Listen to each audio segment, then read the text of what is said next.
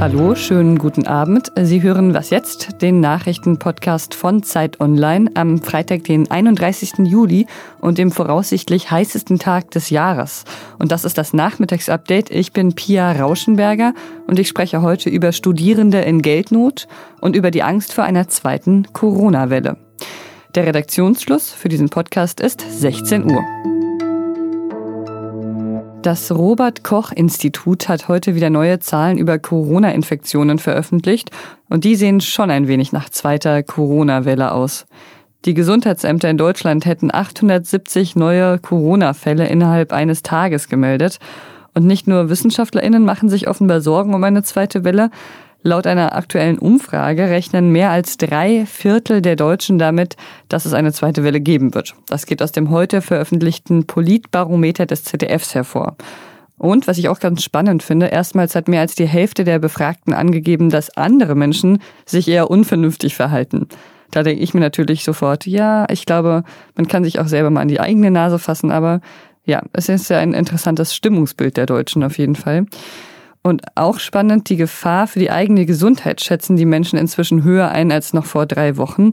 Die Hälfte der Befragten schätzt die eigene Gesundheit als durch das Coronavirus SARS-CoV-2 gefährdet ein. Und vorher waren es 40 Prozent. In Spanien ist ähm, diese zweite Welle quasi schon Realität geworden. Äh, falls Sie diesen Podcast also gerade aus dem Urlaub hören und sich in Spanien befinden, dann passen Sie jetzt lieber besonders gut auf. Die spanischen Regionen Aragon, Katalonien und Navarra gelten für das Corona-Krisenmanagement in Deutschland nun auch als Risikogebiete. Und das geht aus einer Aktualisierung der entsprechenden Liste des Robert Koch Instituts hervor. Innerhalb der EU steht sonst noch Luxemburg auf der Liste. Und falls Sie eben in einer dieser Regionen Urlaub machen, dann müssen Sie ab kommender Woche bei Ihrer Rückkehr vermutlich einen Corona-Pflichttest machen. Zusätzlich zu den bisherigen freiwilligen Tests soll es nämlich dann wahrscheinlich auch diese Testpflicht geben, aber zahlen müssen Sie dafür nichts. Das Auswärtige Amt rät also nun davon ab, in diese drei spanischen Regionen zu fahren und ich habe mich gefragt, was genau dort eigentlich schiefgegangen ist. Und darüber spreche ich jetzt mit meiner Kollegin Julia Macher, die in Barcelona lebt und arbeitet. Hallo Julia. Hallo. Über 480 lokale Ausbrüche gibt es laut spanischem Gesundheitsministerium. Wie kam es dazu? Es sind meistens äh, sehr lokale Ausbrüche. Als Ausbruch gilt in Spanien, wenn sich mehr als drei, drei Personen infiziert haben. Äh, unter diesen Fällen, es sind insgesamt so 5700 Fälle, die zu diesen Ausbrüchen gehören, sind 60 Prozent asymptomatisch. Das sind äh, vor allem junge Leute.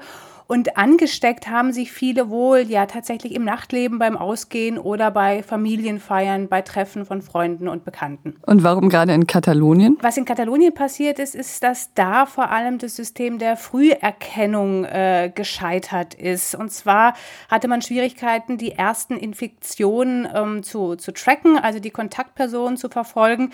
Das lag unter anderem äh, daran, dass zunächst eine private Firma damit beauftragt beauftragt wurde, also mit den Anrufen, dass, dass man alle Leute quasi anruft, die äh, in Kontakt mit dem Infizierten standen. Und bei dieser Firma war das dann so, dass die aus, von einer unbekannten Nummer aus angerufen hat und Leute dann einfach aufgelegt haben, äh, weil sie nicht sicher waren, ob es tatsächlich eine offizielle Stelle ist.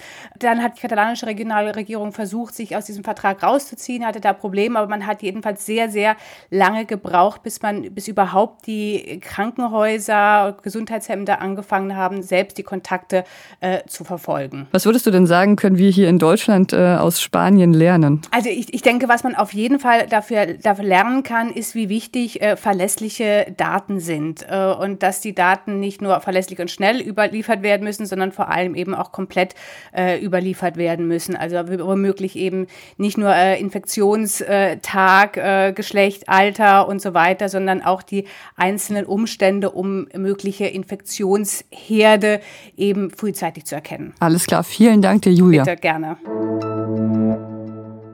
Zehntausende Studierende haben in den vergangenen Monaten Schulden aufgenommen oder staatliche Hilfszahlungen beantragt, weil sie in der Corona-Krise in finanzielle Schwierigkeiten geraten sind. Diese Zahlen kommen vom Bundesbildungsministerium. Im Juni wurde 82.000 Mal Nothilfe beantragt, aber nur die Hälfte wurde bewilligt. Das heißt also, Viele Menschen dachten, sie brauchen Hilfe, aber nur die Hälfte dieser Menschen hat diese Hilfe wirklich bekommen.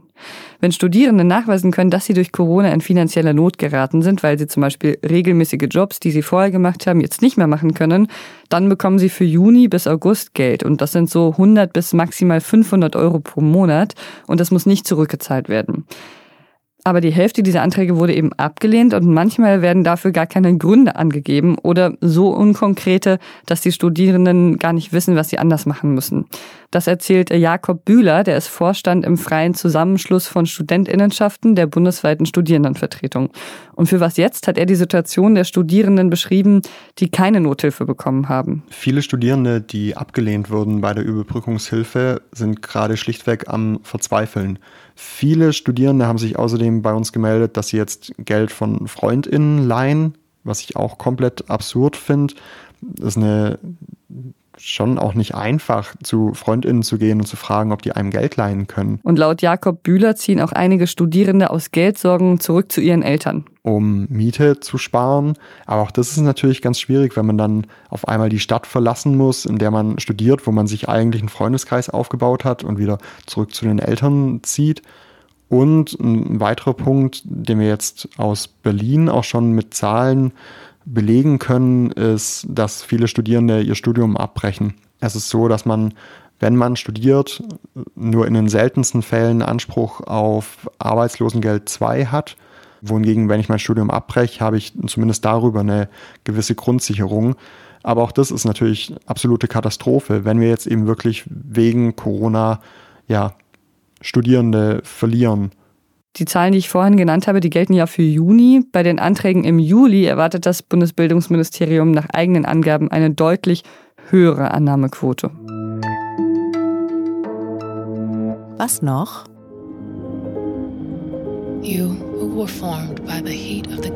Beyoncé liefert mal wieder so richtig ab. Heute erscheint ihr neues Album, ein visuelles Album, wie sie angekündigt hat. Und ähm, sehr viel mehr weiß man auch noch gar nicht so. Außer äh, Queen Bay hat das zusammen mit Disney produziert, also es läuft auf Disney Plus. Und es heißt äh, Black is King und wird vermutlich eine Art Film bestehend aus mehreren Musikvideos sein, die inhaltlich zusammenpassen, da sie sich um afrikanische Geschichte drehen.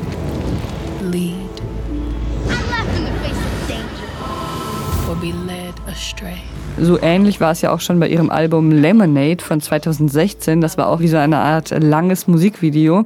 Und alles, was man bisher von ihrem Black is King Album sehen konnte oder hören konnte, verspricht ähnlich ästhetisch und äh, gewaltig zu sein.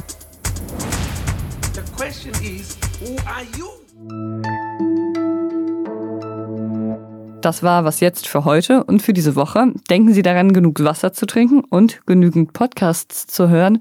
Ich bin Pia Rauschenberger und ich wünsche Ihnen ein schönes Wochenende.